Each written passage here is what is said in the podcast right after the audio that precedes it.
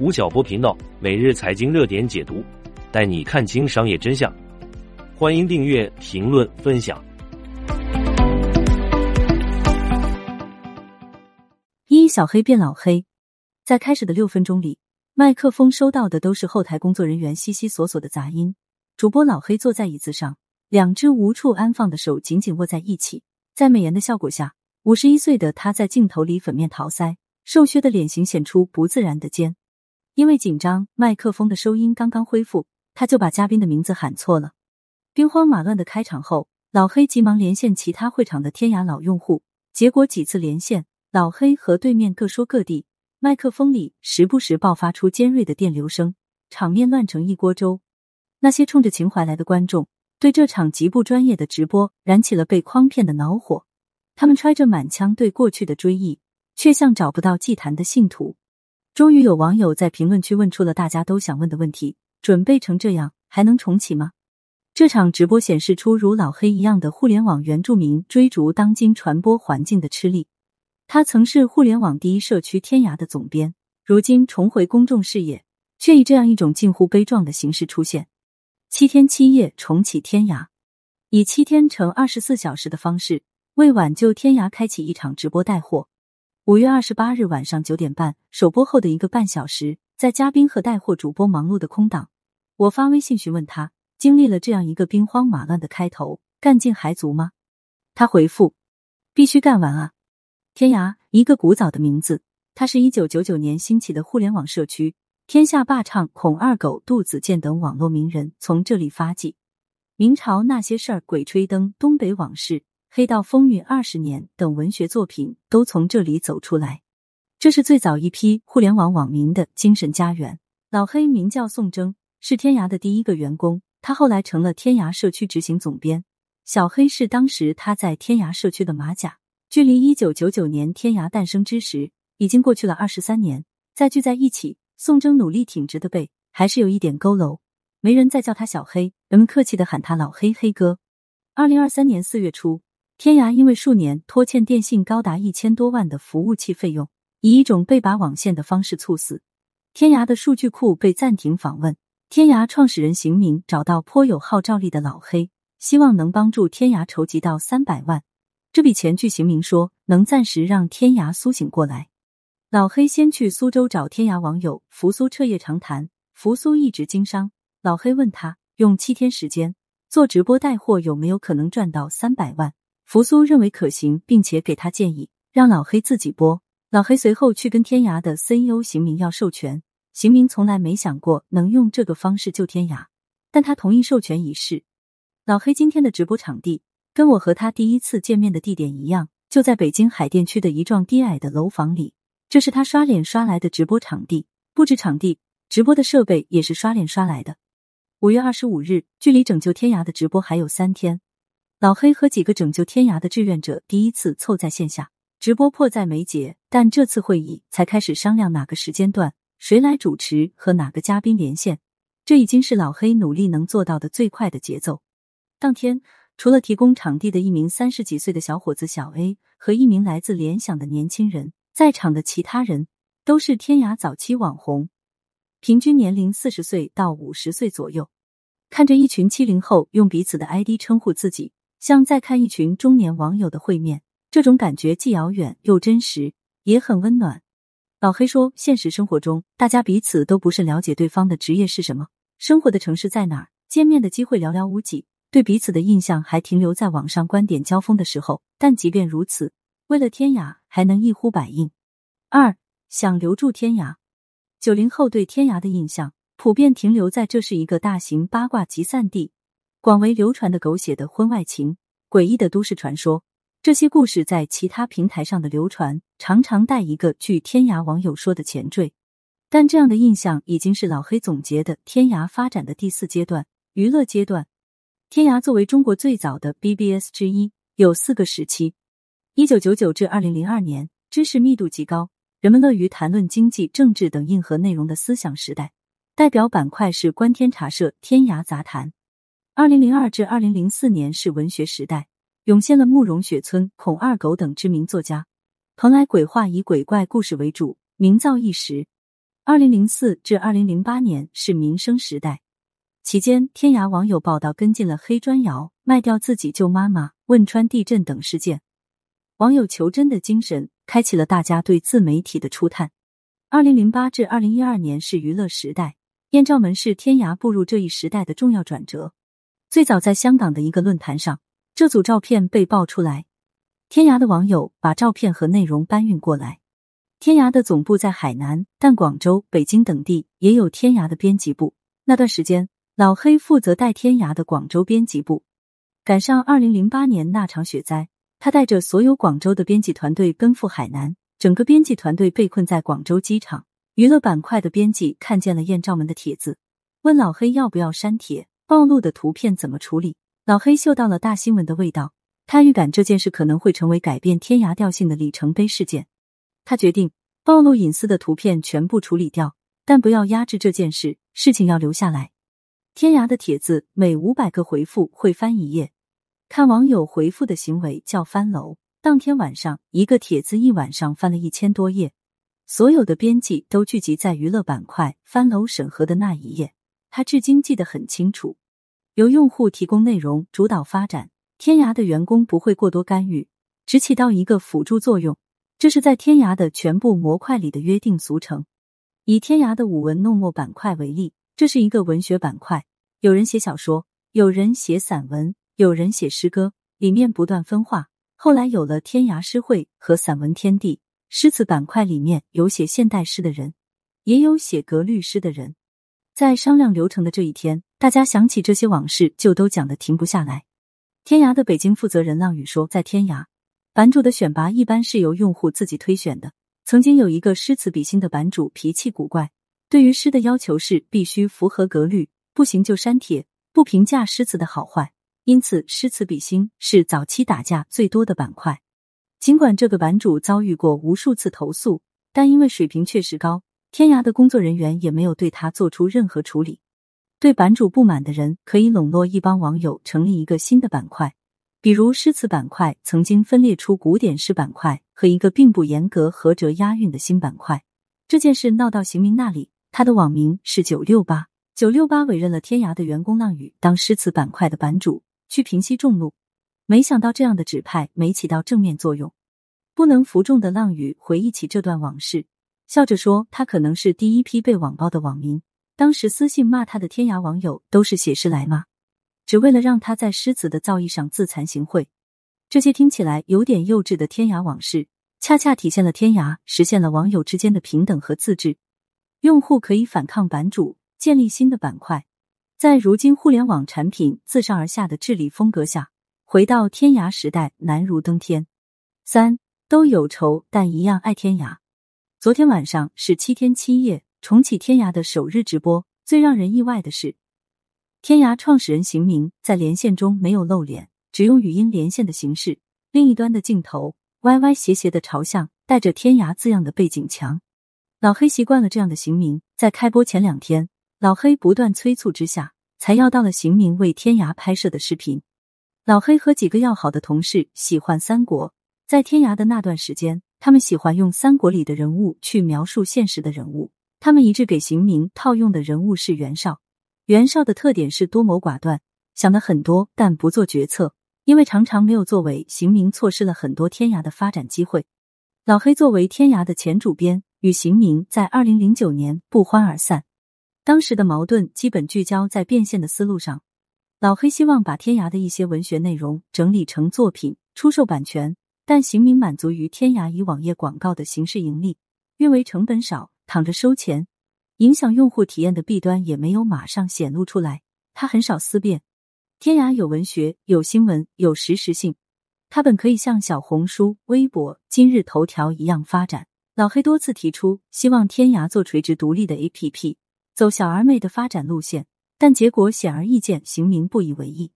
这些人再见面，不管是前员工还是现员工，聚会的时候有一个共同的话题：骂九六八最近又有什么奇葩举动。作为老板，老黑和邢明争端颇多，但作为朋友，老黑又愿意帮一帮邢明。他说：“邢明斯文，关心他们的生活。早期老黑和同事们在外面喝酒，几个人喝大了，就叫邢明过来买单。邢明召之即来，对此并没有任何不快。真正伤害感情的是在邢明的错误带领下，天涯在最后几年做了一些老黑认为不太地道的事情。邢明在天涯去新三板上市前，把这件事情吹得很好，希望员工主动认购。他宣布的股改方案是所有人用钱自己买股份，根据在公司工作的年限，溢价会不一样。有的人三块三一股，有的人是六块六一股，反正总归是要员工自己花钱。这次认购成了一场有始无终的工资回流计划，员工的钱投进去买股票，但是最后天涯没有回购，根本变现不了。最近几年。天涯还有最后的六七十个员工，但很多员工没有工资，拖欠时间最长的有二年多。浪宇是天涯北京地区的负责人，他苦笑说自己想跑但跑不了。他作为高管没工资拿，还替公司背了官司，被限高成了老赖。而在天涯生命垂危时，他还是坐在这间会议室里，打开了他准备的天涯大事 PPT，用来填充直播的话题。被天涯拖欠过工资的员工。也有人在线上参与了前期筹备阶段。除了员工和天涯的矛盾，天涯早期用户之间也有矛盾。笑楚是互联网初代女网红，二十年前她是孔二狗霸唱天下不能匹敌的天涯风云人物。线下见面的那天，她身着一袭明黄色的新中式外衣。她今年四十五岁，声音清脆，快人快语。彼时她是文字工作者，但从来没在天涯上变现过。他觉得来天涯就是玩。用商业化手段变现，叫他网红是一种侮辱。当时一群热度不及笑楚的人，及时利用互联网造势，成了变现的早期自媒体人。因为价值观的不同，他们曾经有过几次骂战。这次直播联系到的一些天涯用户，也有跟笑楚有过恩怨的人，但笑楚仍然愿意当主播。他说自己为了天涯得放下。排列嘉宾的搭配像一个并没有准确答案的组合题，往往是这个和那个曾经有一场大战。争过谁是版主，谁是第一。尽管如此，为了天涯，他们大多数都来了，涌进拯救天涯七乘二十四小时的直播里来。或许天涯就是这样一个地方，容纳不同的性情中人，哪怕争执频起，他们也愿意再回味一次和天涯度过的岁月。四回不去的天涯，最让老黑发愁的是没人骂他，有人骂热度就上来了。现在太正了，就不能破圈。线下会面的那天，老黑一早晨起来就在五个群里发出链接，希望大家能帮助冲冲销量。而群里最多的回复是：“行，我这就去下一个抖音。”抖音都不曾用过的中年用户，对重启天涯的经济支持十分有限。有很多问题，老黑还是没找到答案。比如，谁会在直播间买东西？年轻观众喜欢什么？老用户来了聊什么？但他没空去纠结。只留下把七天挺过去、把三百万筹到手的念头，甚至他也没细想过其中的法律风险。在开始筹备之前，老黑找邢明签了约法三章，约定的主要就是三件事情：第一，邢明同意授权他重启天涯；第二，筹得的所有资金都要给邢明用于重启服务器；第三，邢明拿到资金后，要在约定的时段内把服务器重启，专款专用，不能挪用在其他事情上。协议是老黑自己起草的，邢明也没找律师看，两个人都很痛快的签了。这样的冲动颇有一股老夫聊发少年狂的意味，这与老黑对天涯某一时期的怀念有关。二零零四到二零零八年的那段时间，是天涯对社会民生起到最大影响的时候。老黑把自己定义为一个媒体人，希望能帮助一些发不出声的人去发声，改变他们在生活中遇到的不公。老黑印象最深刻的一件事，在二零零七年。一个遭遇强拆的山西警察找到老黑，问他能不能帮助他曝光这件事，推动当地政府帮忙解决。老黑承诺，只要发的是事实，就能帮助扩大影响力。能不能解决不敢保证，但是争取到更多社会上的关注，总是做得到的。这件事情后续在天涯发酵，当地政府受舆论驱使解决了这件事。半年后，这个警察打电话告诉老黑，强拆还打人的地头蛇被判刑了。他邀请老黑来玩。要请他吃饭，老黑都拒绝了。从这件事里，老黑已经获得了作为媒体人为众人抱心的成就感。目前的自媒体对某些敏感的民生事件避之不及，但当时的天涯却能有更多底气，能得到更大的保护。之前，互联网的管理是属地管理，注册地在哪就被哪里的网信办管辖。后来，所有的互联网媒体才集中到北京网信办统一管理。天涯的总部在海南，海南的宣传部对天涯有一定的感情，愿意将枪口抬高一寸，抗一抗外界的压力。所以早期天涯在言论尺度方面比其他的网站相对要宽松一些，对民生事件的曝光程度更高。老黑怀念的天涯是仗义直言的天涯，浪屿、校楚怀念的天涯是有思想交锋的天涯，而天涯的发展是一条单向前进的射线。我们都明白。天时地利人和的天涯找不回了。五未来在哪？商量直播流程那天，老黑说绿人瘦了好多。我们中午一起吃了一顿披萨。吃饭之前，绿人从包里掏出胰岛素，给自己打了一针。糖尿病人通常消瘦。老黑恍然大悟。同样有糖尿病的校楚，怕血糖升得太高，用蔬菜和鸡胸肉打打底，和绿人在饭后绕着桌子一圈一圈的走。绿人说自己可能没法熬夜，身体吃不消。在那天，大家说了自己的难。在直播这一天，每个人尽了自己的力。五月二十九日零点，重启天涯直播间，老黑和绿人吃完了两盒自热火锅。老黑被辣到脱口而出骂了一句粗话，绿人夹起一块藕片塞进嘴里，吃完飘着红油的火锅，他吃起了直播间的零食，把沙棘汁倒进嘴里，不熟练的叫卖。每个人的拼命。与线下碰面的敲定的核心思想有关。在二十五号，这些互联网第一代网红提起当年的那些事，话题越飘越远。负责这次外宣工作的咏梅将老黑等人不断拉回现实。他说：“天涯需要三百万的启动资金，必须要想怎么能带货带得动。”老黑仰起头算了算，一个纪念品能卖多少钱？嘉宾带来赠送的周边有几套？三百万元和九十八元的 T 恤，五十九点六元四盒的自热米饭相比。像天文数字，浪屿跟大家一个一个的细数天涯的光辉岁月，哪些可以成为直播间里的谈资？在跟不上网络话语环境变迁之后，他们还在用过去的思维努力揣度什么是可以说的，怎么能让别人听着不烦，还能顺手买点东西。老黑几乎承包了几乎七天半夜，每天两点到八点的时段，他的名字还出现在了几天中午和下午的时段。我们深知这次直播让天涯起死回生的概率并不高，但他们精神抖擞、热情、冲动，宛如二十三年前第一次在互联网构建公共讨论的空间一样，为抒发观点不遗余力，意气风发。会议在下午的四点左右结束，提供场地的小 A 赶着去开一个会，负责外宣的咏梅要去接即将放学的孩子。闻着花臂的绿人说：“老板有事临时找他，也要先走一步了。”和每一个上有老下有小的中年人一样，这些拯救天涯的人匆匆碰个头，又要淹没在生活的鸡零狗碎之中，值得这样吗？筹集到了三百万，然后呢？场官不高怎么办？